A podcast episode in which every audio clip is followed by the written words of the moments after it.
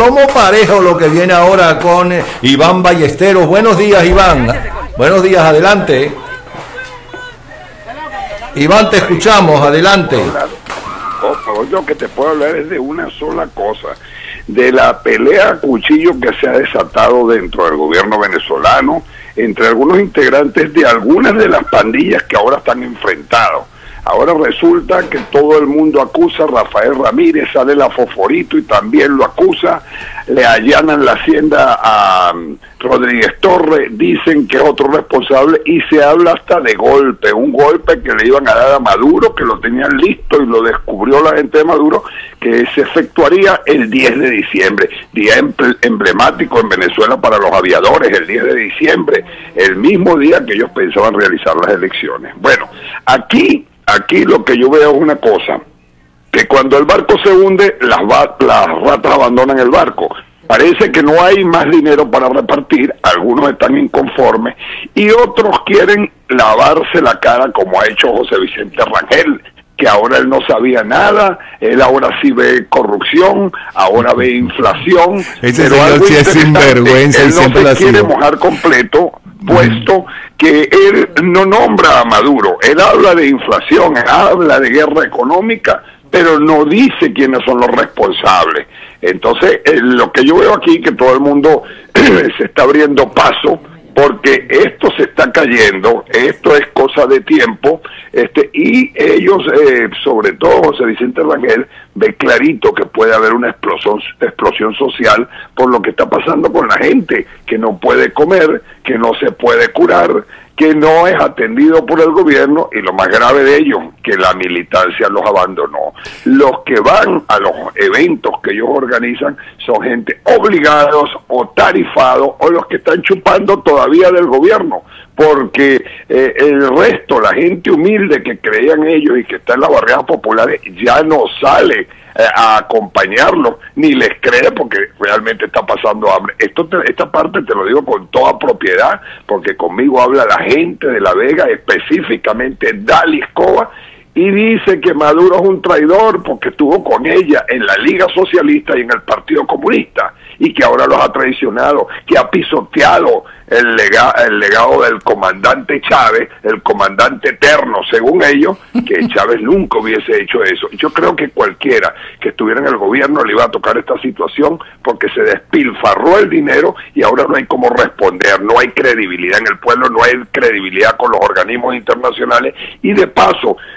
han sido denunciados en todas las instancias y organizaciones organizaciones mundiales, no solo de los derechos humanos, sino organismos financieros, donde nadie cree en Venezuela y nadie le puede dar dinero a un gobierno que lo que ha hecho es robarse el dinero. Yo veo la situación grave y yo veo que si hay presión popular este, eh, masiva y en toda Venezuela, el gobierno va a estar entrampado porque sobre todo esa declaración que dio Ledesma, que a él lo ayudaron unos militares a pasar. Eso quiere decir que hay una fractura dentro de la organización militar y que todo el mundo se está poniendo a derecho o se, se está montando en el canal de 80, Napoleón. Pero Iván, tú eres militar, eh, tú sabes que siempre hubo militares que han estado enfrentados al régimen y de hecho hay eh, montones de militares presos y algunos de ellos torturados, y no todos. O sea que no, no hay que pensar que es que ahora los militares sí se están reaccionando. Además,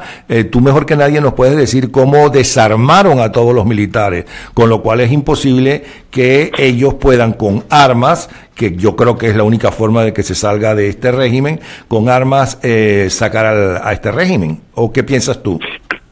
Claro que los desarmaron también en su manera de pensar, porque dentro de la organización militar hay comisarios políticos que están pendientes de quién es el que habla, el que difiere del gobierno, para entonces procesarlo jurídicamente o apartarlo de una vez. Por eso muchos militares se, se quedaron callados. Sin embargo, cuando esto avanzó, este fenómeno eh, de persecución avanzó dentro de la Fuerza Armada, ellos fueron los culpables porque ellos inicialmente no fijaron una posición, una posición clara de defensa de la Constitución, de defensa de sus principios, eh, dentro y fuera de la organización, porque ellos son a la larga ciudadanos venezolanos, así tengan uniforme, pero ellos lo hablaron, entonces eh,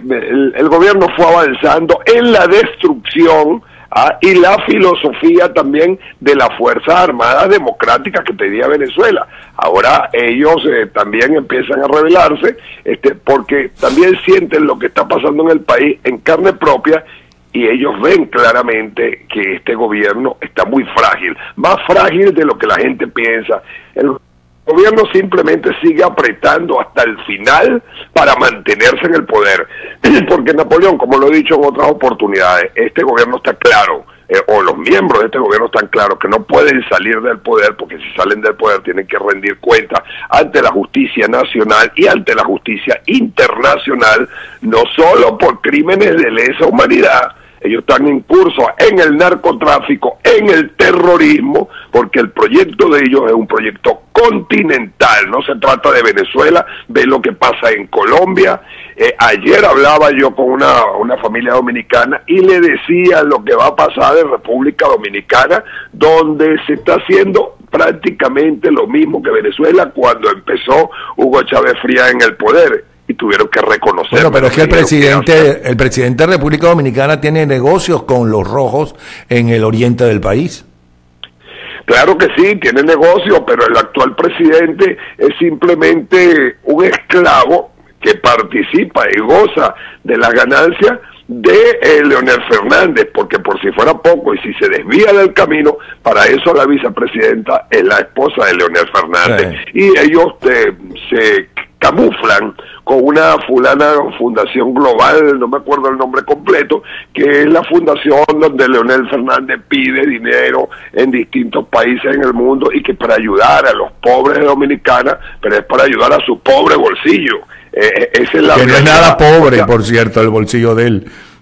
Claro, es un corrupto más que lo que están es preparando el terreno desde el punto de vista jurídico para perpetuarse y quedarse en el poder, porque es como una, como una suerte de, enfermedad que sufre todo este liderazgo eh, latinoamericano, que todos cuando llegan al poder quieren repetir, quedarse en el poder y si ellos no pueden por enfermedad o por lo que sea, dejan la esposa, los hijos, o sea, no hay alternabilidad dentro de los mandos o sea que con esto te demuestra que no son nada democráticos. Pero cuando yo te decía que desarmaron al, al, eh,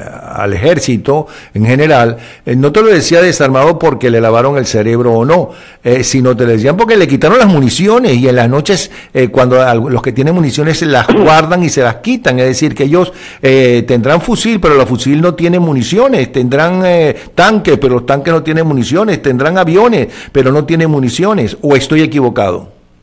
No, no estás equivocado. Incluso eso lo puede ver cualquier venezolano en Caracas o en cualquier ciudad de Venezuela, cuando vean los militares lo van a ver uniformados pero sin armamento, sin su arma de reglamento, inclusive eso queda guardado en el parque y más con lo que sucedió con el capitán Caguaripano, ahora tienen blindado el, el, armamento de guerra para que nadie ose tocar ese armamento con intenciones de tumbar a Maduro, pero las intenciones de que las hay, las hay, la gente está muy molesta y no te extrañe que de repente cuando se dé un movimiento fuerte de calle y queden fuera del poder quienes dicen gobernar Venezuela, entonces tú verás a militares y civiles celebrando en la calle como está pasando en Zimbabue. Bueno, pues muchas gracias Iván. Nos vemos entonces. Seguimos eh, conversando con eh, Iván Ballesteros. Un abrazo Iván. Hasta luego. Hasta luego. Iván Ballesteros y su plomo parejo, señores. Bienvenido. Usted está en lamira.net, su portal de información y opinión sobre temas de política, economía, finanzas, negocios, salud y mucho más. No deje de visitar nuestra página web en lamira.net donde encontrará este y muchos otros programas de gran interés para usted.